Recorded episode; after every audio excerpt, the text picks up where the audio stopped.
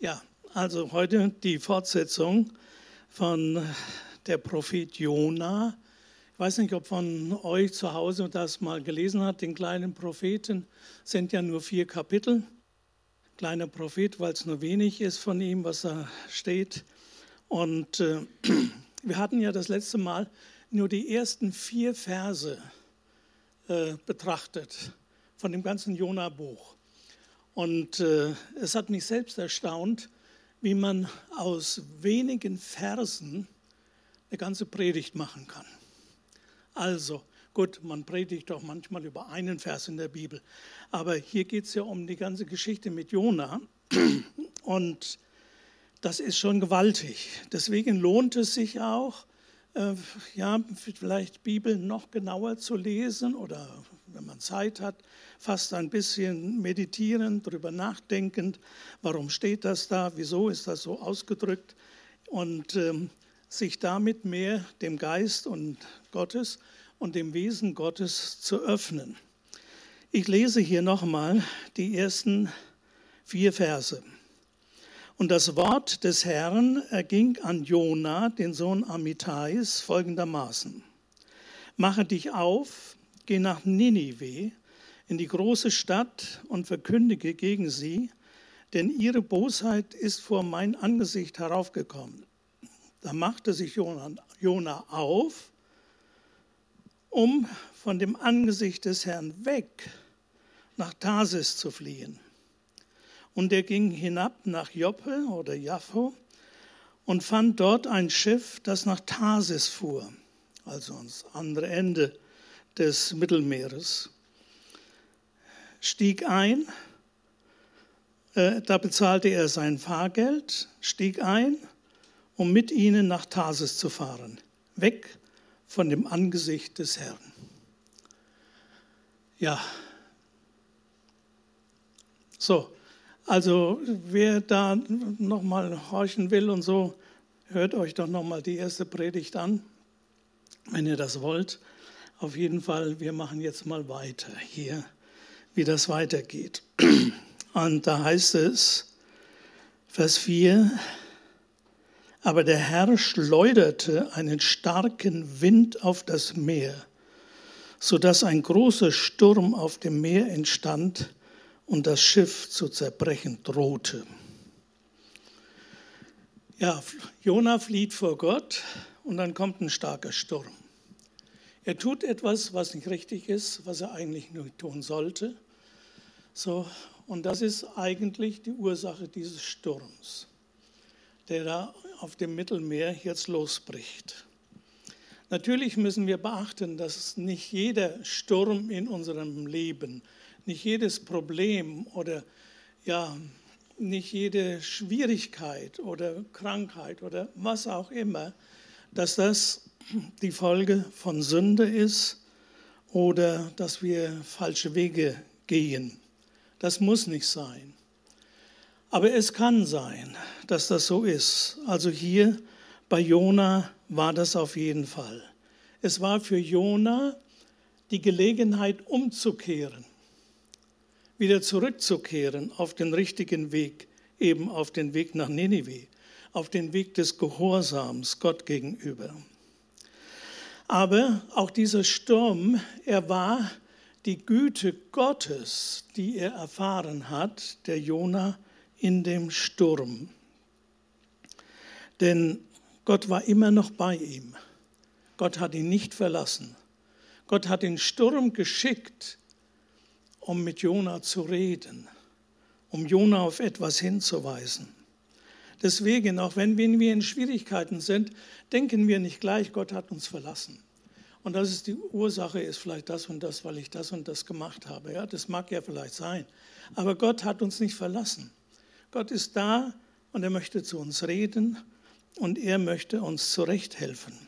Es ist seine Güte. Es ist tatsächlich das, was die Bibel dann in Römer 8, 28 sagt, was wir ja alle kennen. Wir wissen aber, dass denen, die Gott lieben, alle Dinge zum Besten dienen. Gut, sah vielleicht nicht so aus, als ob der Jonah jetzt so Gott liebte. Und er floh ja vor ihm, aber doch war er mit Gott verbunden. Da konnte der Jona machen, was er wollte. Das sehen wir dann auch noch jetzt, wie das jetzt weitergeht. Äh, die Matrosen, die waren ja unschuldig an der ganzen Geschichte.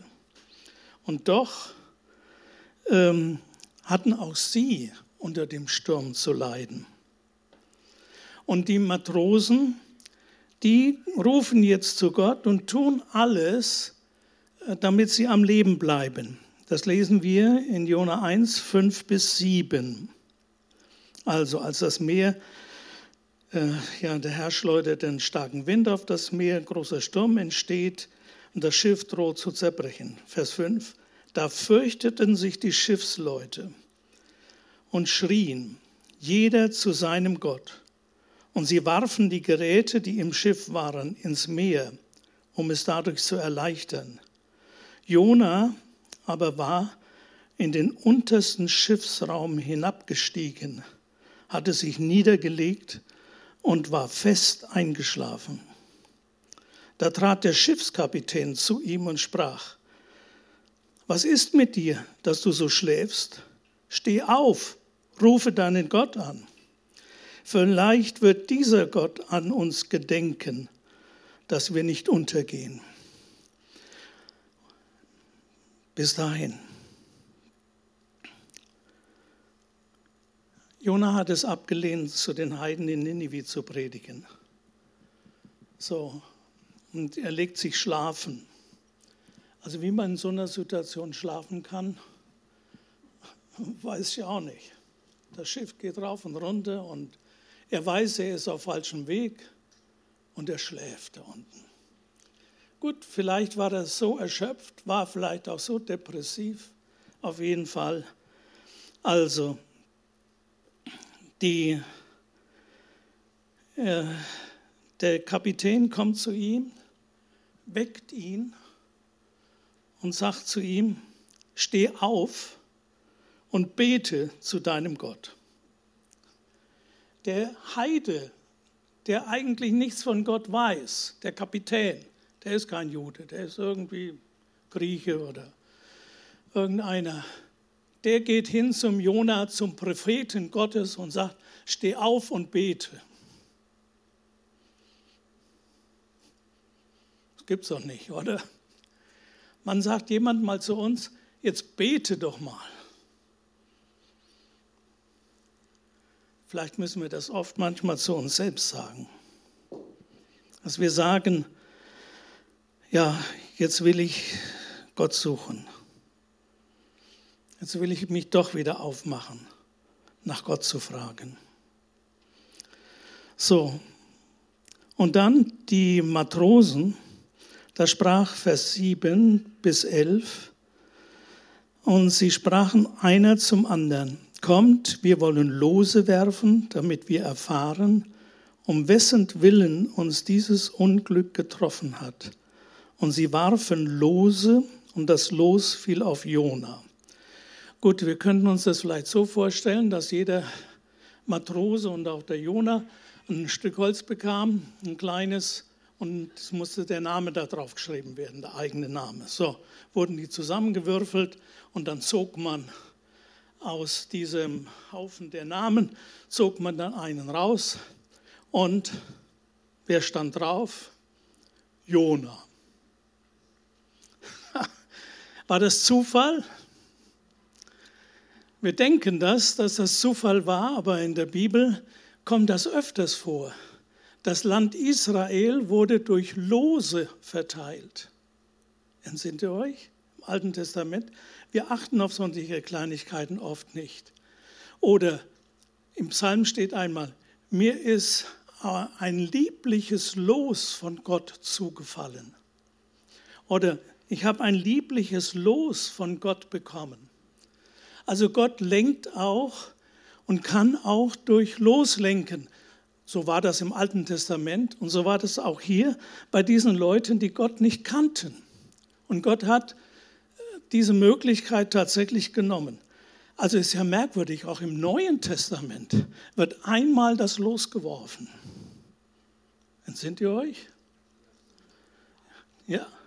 Da ging es darum, Äh, der Judas, einer der zwölf Jünger Jesu, der hat Selbstmord begangen.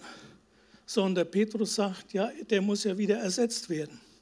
Und dann stellen sie zwei vor Gott, zwei Jünger, die immer und meistens dabei waren, zwei haben sie ausgesucht.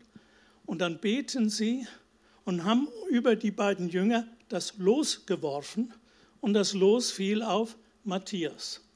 Und das war dann der zwölfte Jünger. Also merkwürdig, dass Gott auch durch so etwas handelt. Also jetzt in neuerer Zeit, für uns Gläubige, habe ich das noch von niemand gehört. Er hat gesagt, ich habe das losgeworfen zu Hause und dann hat mir Gott den Weg gezeigt. Also ich denke auch heute erfahren wir Gottes Weg, so wie er lenkt, wie er führt und manchmal gibt er auch regelrecht Weisung und kommt wohl heute kaum oder selten vor. Aber zum Verständnis, dass Gott auch das hier alles gelenkt hat mit dem Losewerfen. Und da sprachen sie zu ihm, sage uns doch, um wessen Willen uns dieses Unglück getroffen hat. Was ist dein Gewerbe? Und wo kommst du her? Was ist dein Land? Und von welchem Volk bist du? Vier Fragen stellen sie ihm, dem Jona. Die erste Frage, was ist dein Gewerbe? Also was, welches Handwerk hast du oder was, wie verdienst du dein Geld? Wo kommst du her? Was ist also, wo, auf welchem Weg bist du gerade? Wo kommst du her? Wo willst du hin, so sinngemäß? Und dann, was ist dein Land? Von welchem Volk bist du? Und wisst ihr, der Jona, auf welche Antwort, welche, auf welche Frage gibt er zuerst Antwort? Jona antwortet als erstes auf die Frage seiner Nationalität.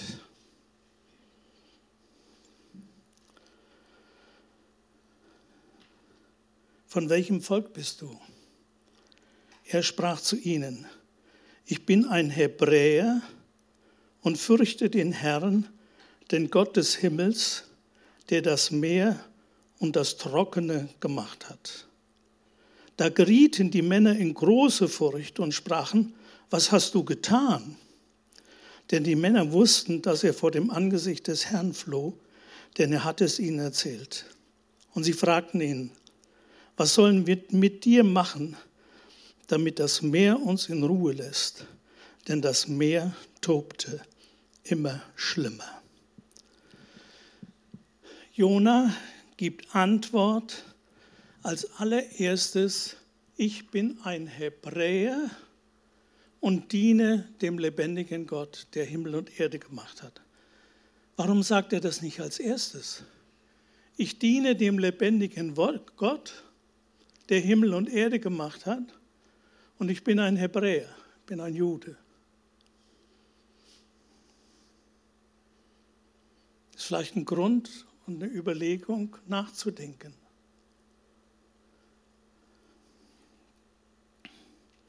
Ist die Frage, wie identifizieren wir uns? Was ist unsere Identität? Die Leute wollten das wissen. Was ist dein Gewerbe? Wollen Sie wissen. Also, wie verdienst du dein Geld? Ist Geld für dich eine wichtige, eine wichtige Identität? Ich verdiene viel Geld. Wenn man nicht viel Geld verdient, dann kann man vielleicht doch sagen, naja, ich war ja früher Lehrer, ihr wisst das ja. Ich bin Beamter. Und als Beamter, da kriegst du jeden Monat immer dasselbe Geld. Und ab und zu mal eine Gehaltserhöhung, wunderbar, schön. Aber du hast deinen Job sicher, hast eine gewisse Sicherheit. Jo, und je älter du wirst, umso mehr kriegst du, weil das richtet sich nach dem Alter. So, und dann irgendwann gehst du in Pension und dann hast du eine gute Pension. So, das kann auch. Ne? Ich, Marion und ich, wir haben ja heute Hochzeitstag. Und ich habe zu ihr gesagt, ja, das wäre doch auch ein Grund, warum du mich geheiratet hast. Aber ich habe, ihr merkt, ich habe das nur scherzhaft, scherzhafterweise gesagt, dass sie einen Beamten heiratet. Also, du liebe Zeit. Meine, meine Abiturienten damals, mit denen ich Abitur gemacht habe, meine äh, Klassenkameraden, die haben alle was anderes studiert. Aber ich war der Einzige, der Lehrer geworden ist. Das war viel zu, der war auch viel zu schlecht bezahlt damals. Und das war Zeit des Aufbruchs. Es war 1963. Da blühte die Wirtschaft und so weiter. Naja, also, ich sage das nur, was ist deine Identität? Was ist deine Sicherheit? Dein Beruf? Das viele Geld? Oder was ist, wo kommst du her? Ja, was ist dein Land?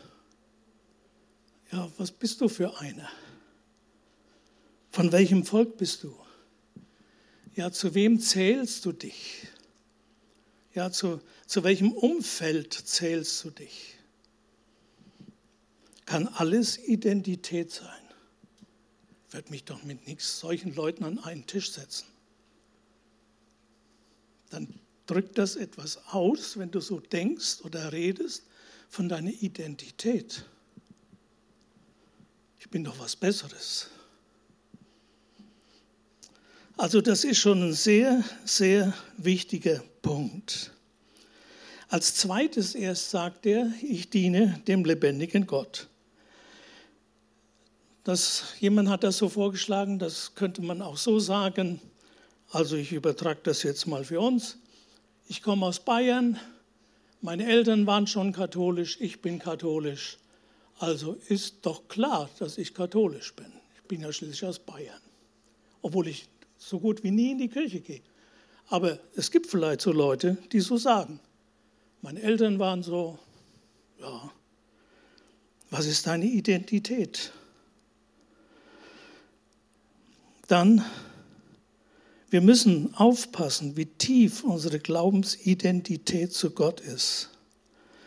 Bei, wir hatten mal vor einiger Zeit, hatte ich mal über den Jünger gepredigt, den Jesus lieb hatte, im Zusammenhang mit Petrus. Und da sagt ja der Petrus eben an diesem letzten Abend, als Jesus das Abendmahl einsetzte, sagte, einer von euch wird mich in der Nacht verraten. Und die Jünger schauen sich alle an und sagen, wer, wer, wer, wer, wer? Ja, ich nicht, ich nicht, ich nicht. So denkt jeder. Und der, der Petrus sagt regelrecht, also Herr, wenn sie sich alle verraten, ich nicht. Könnt ihr nachlesen in Gottes Wort. Und wer hat ihn nachher äh, verleugnet, ihn zu kennen? Hat ihn zwar nicht verraten, aber verleugnet, ihn zu kennen da im Hofe des hohen Priesters, das war der Petrus. Er verleugnete vor allen Menschen, die da waren, Jesus zu kennen. Der, der sich so stark fühlte, der dachte, das kann mir nicht passieren. Ich habe einen starken Glauben. Ich hänge fest an Jesus. Und nachher war das doch nicht. Und er musste, äh, musste zerbrechen, der, der Petrus. Es heißt ja auch, er ging hinaus, weinte bitterlich. Und dann ist ihm Jesus begegnet. Jesus ist dem Petrus als einzigem Jünger als allererstes allein erschienen. Steht im, im 1. Korintherbrief Kapitel 15. Und auch in den Evangelien steht das, dass sie sagen, der Herr ist auferstanden und ist Petrus erschienen. Ich denke, da war die persönliche Wiederherstellung des Petrus. Ich denke, der war so down, der konnte nicht mehr. der hat drei Jahre seines Lebens mit Jesus zugebracht. Und dann in einer schwierigen Situation, die ihm schwierig erschien, da sagt, ich kenne diesen Menschen nicht. Müsst ihr euch das mal vorstellen. Deswegen, wir müssen auch mit unserer Selbstsicherheit des Glaubens, müssen wir schon vorsichtig sein. Und das Beste ist, dass wir es tatsächlich so wie der Johannes äh, das von sich schreibt. Im Johannesevangelium heißt das immer, wenn er von sich schreibt, der Jünger, den Jesus lieb hatte. Nicht der Jünger, der Jesus liebte, sondern der Jünger, den Jesus lieb hatte. Und Geschwister, Freunde, das ist auch für uns ganz entscheidend. Bin ich mir gewiss, dass Jesus mich liebt? Bin ich mir gewiss, dass Jesus mich kennt, weiß, was ich für einer bin, weiß meine Schwäche, er weiß meine Fehler, er weiß, was ich gemacht habe. Und doch liebt er mich. Ich bin sein geliebtes Kind. Das ist gar nicht so leicht zu fassen, aber Geschwister, das ist Wahrheit, das ist Realität. Das muss in unsere Herzen hineinfallen. Das geht nicht darum, dass wir das im Verstand haben, sondern dass wir das verinnerlicht haben. Jesus hat mich lieb. Jesus liebt mich. Jesus hat den Petrus auch vor einem Teil seiner Jünger am See Genezareth wiederhergestellt, als er den Petrus fragt, hast du mich lieb und so weiter. Und dann hatte ja Jesus ihm einen Auftrag gegeben und hat ihm gesagt, weide meine Lämmer, hüte meine Schafe. Da ist ein Zerbruch geschehen an dem Petrus. Und dann sagte Jesus, Weide meine Lämmer, hüte meine Schafe, weide meine Schafe. Er setzt ihm neu zu dem Dienst ein.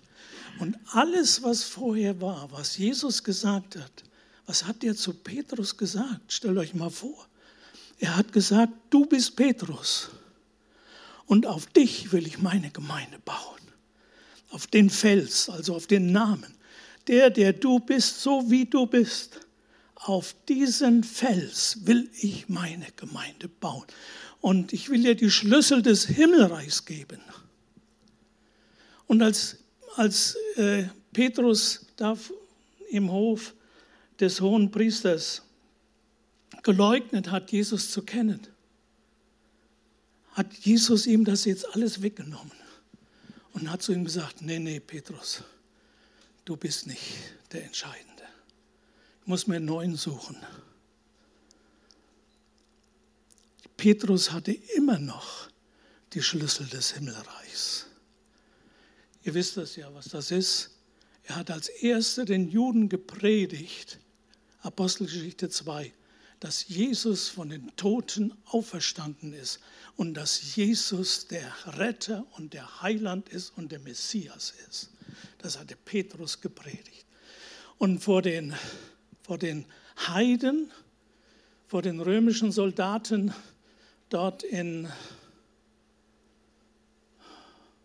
jetzt fällt mir der Name nicht ein, im, im Hause des Cornelius.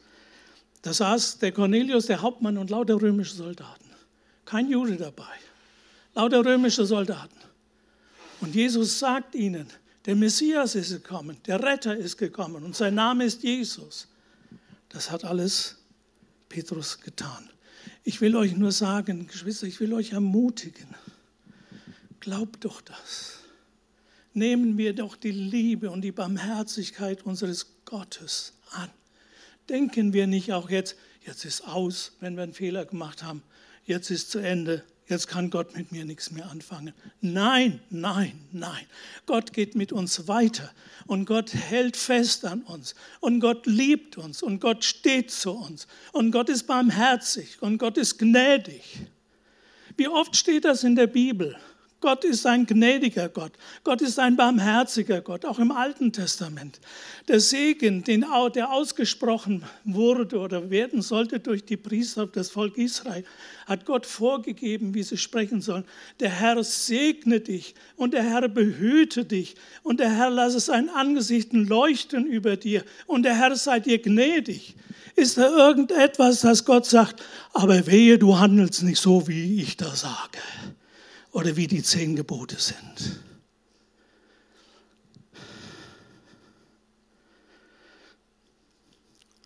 Geschwister, Gott hat uns wirklich lieb. Jesus liebt uns. Jesus ist barmherzig mit uns. Jesus ist so ein wunderbarer Herr.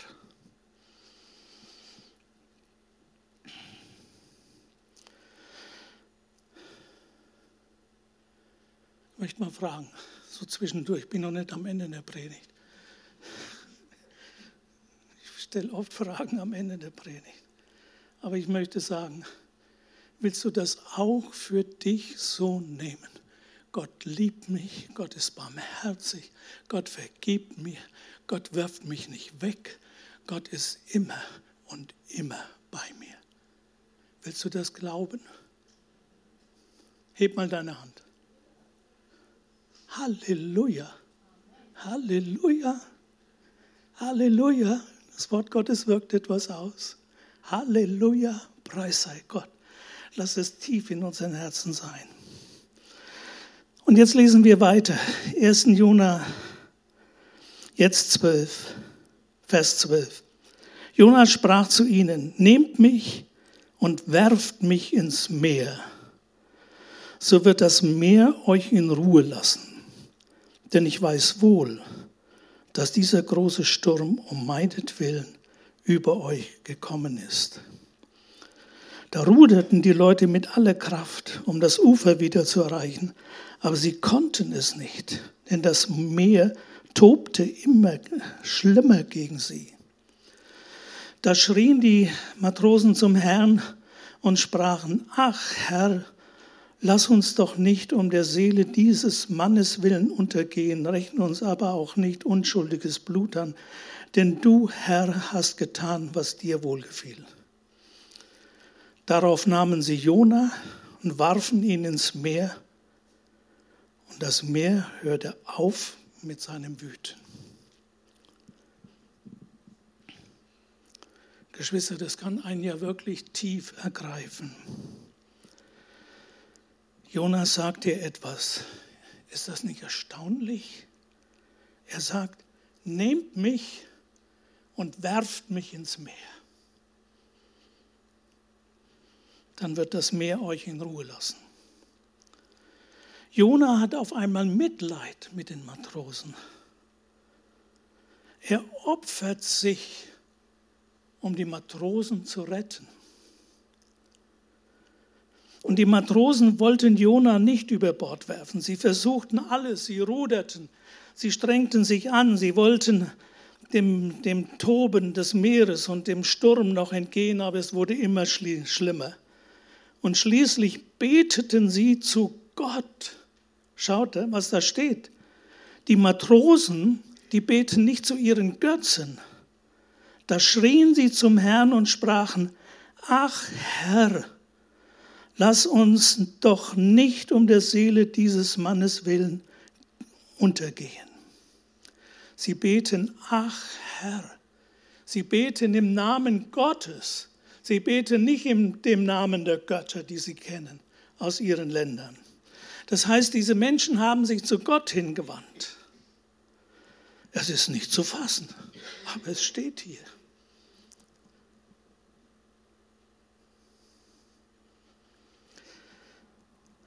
Wisst ihr, Jona tat etwas, worauf Jesus nachher Bezug nimmt.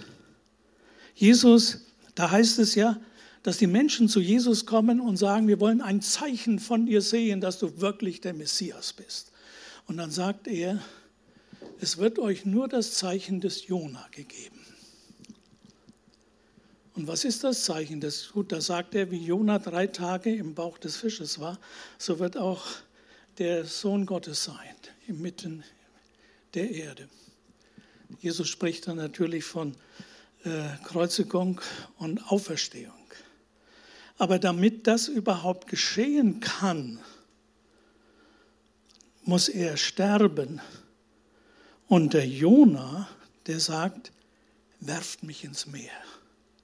Und der Jesus ließ es zu und Gott ließ es zu, dass Jesus gekreuzigt, dass er gestorben werde, wurde. Jesus wird sterben, um uns zu erlösen, so wie Jona ins Meer geworfen wurde, um die Matrosen auf dem Schiff zu retten. Jesus starb tatsächlich und wurde ins Grab gelegt und ist am dritten Tag auferstanden. Jona wurde vom Fisch verschluckt und nach drei Tagen wieder an Land gespuckt. Das lesen wir hier. Also, das Zeichen des Jona ist, werft mich ins Meer. Ich will stellvertretend für euch sterben. Und der Jona, er starb im Grunde für seine Verfehlungen, weil er vor Gott floh.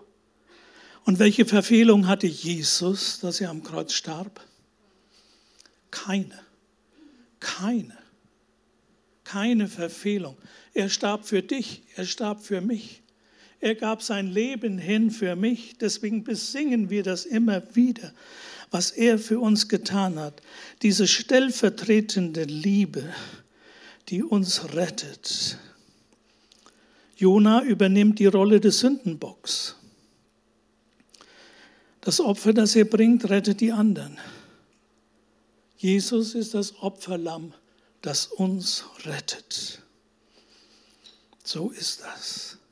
Es ist von Jona eine stellvertretende Liebe. Gut, das hört sich so äh, großartig an, aber überleg dir mal, jeder von uns ist groß geworden, indem jemand für uns stellvertretend geliebt hat. Unsere Mutter hat uns in Schmerzen geboren. Unsere Mutter hat uns großgezogen. Unsere Mutter war mit uns, als wir krank waren. Unsere Mutter hat mit uns gesprochen. Wie viel Zeit hat sie mit uns verbracht? Wie viel Liebe hat sie uns entgegengebracht. Mutter und Vater haben stellvertretende Liebe für ihre Kinder aufgebracht, damit ihre Kinder groß geworden sind, dass mit ihren Kindern, aus ihren Kindern etwas geworden ist. Deswegen ist das gar nicht so abwegig. Auch wir selbst haben das alle mehr oder weniger praktiziert dass wir stellvertretend aus Liebe handeln. Nur uns ist es vielleicht gar nicht bewusst. Wir sagen es selbstverständlich. Für eine Mutter selbstverständlich. Allerdings in unserer heutigen Zeit merken wir manchmal, selbst das ist nicht mehr selbstverständlich. Diese stellvertretende Liebe. Ja, das wäre auch etwas, was wir in unserem Leben praktizieren könnten, sollten, bereit zu sein, stellvertretend zu lieben, Zeit zu opfern, Geld zu opfern, Mühe zu opfern für andere, dass Gott uns dazu gebrauchen kann. Ja, diese Matrosen hier, sie glauben an Gott. Der, kam, der bekam, da heißt es noch Vers 16, der letzte Vers aus Kapitel 1, da bekamen die Männer große Ehrfurcht vor dem Herrn und brachten dem Herrn ein Schlachtopfer dar und legten Gelübde ab, als der Sturm aufhörte und als, Jona ins, als er den Jona ins Meer geworfen hatte. Als das Meer sich plötzlich beruhigt, werden sie von große Ehrfurcht vor dem Herrn ergriffen, die größer war als die Furcht vor dem Sturm. Hast du auch schon mal sowas erlebt? Die Jünger haben das auch mit Jesus genauso erlebt. Wenn ihr das lest, zum Beispiel in Markus 4, Vers 41, da tobte auch der Sturm. Jesus schlief hinten im Boot, obwohl die Wellen rauf und runter gehen und die Jünger schütteln ihn und sagen, Meister, kümmert sich gar nicht, dass wir hier alle verderben und sie machen ihn wach. Und er steht auf und sagt, Sturm sei still, hör auf. Mehr toben nicht mehr, so sage ich jetzt mal mit meinen Worten. Er spricht zwei Befehlsworte und dann danach absolute Ruhe. Der Sturm ist weg.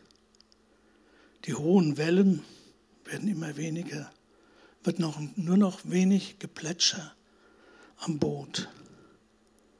Und da heißt es auch von den Jüngern, die Jünger aber fürchteten sich sehr und sprachen, wer ist der? Auch Wind und Meer sind ihm gehorsam. Wir können beten und sagen, Herr, Gib uns auch so heilsame Momente, wo wir Ehrfurcht vor dir bekommen. Und dann seht ihr, was machen die? Sie bringen Gott Gelübde da. Sie bringen Gott erstmal ein Opfer da und dann sprechen sie Gelübde. Wann sprechen wir normalerweise Gelübde? Wenn es uns schlecht geht, wenn wir in Not sind, und sagen, Herr, wenn du mich da rausholst, dann will ich das und das. Mein Schwiegervater war in Stalingrad und dann war er in russischer Gefangenschaft. Ich glaube fünf Jahre oder wie lange? Fünf Jahre in Sibirien.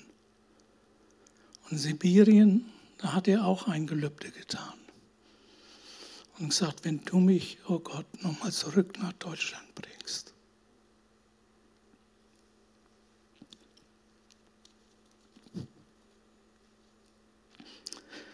Dann will ich dir dienen. Und Gott hat das Wunder getan.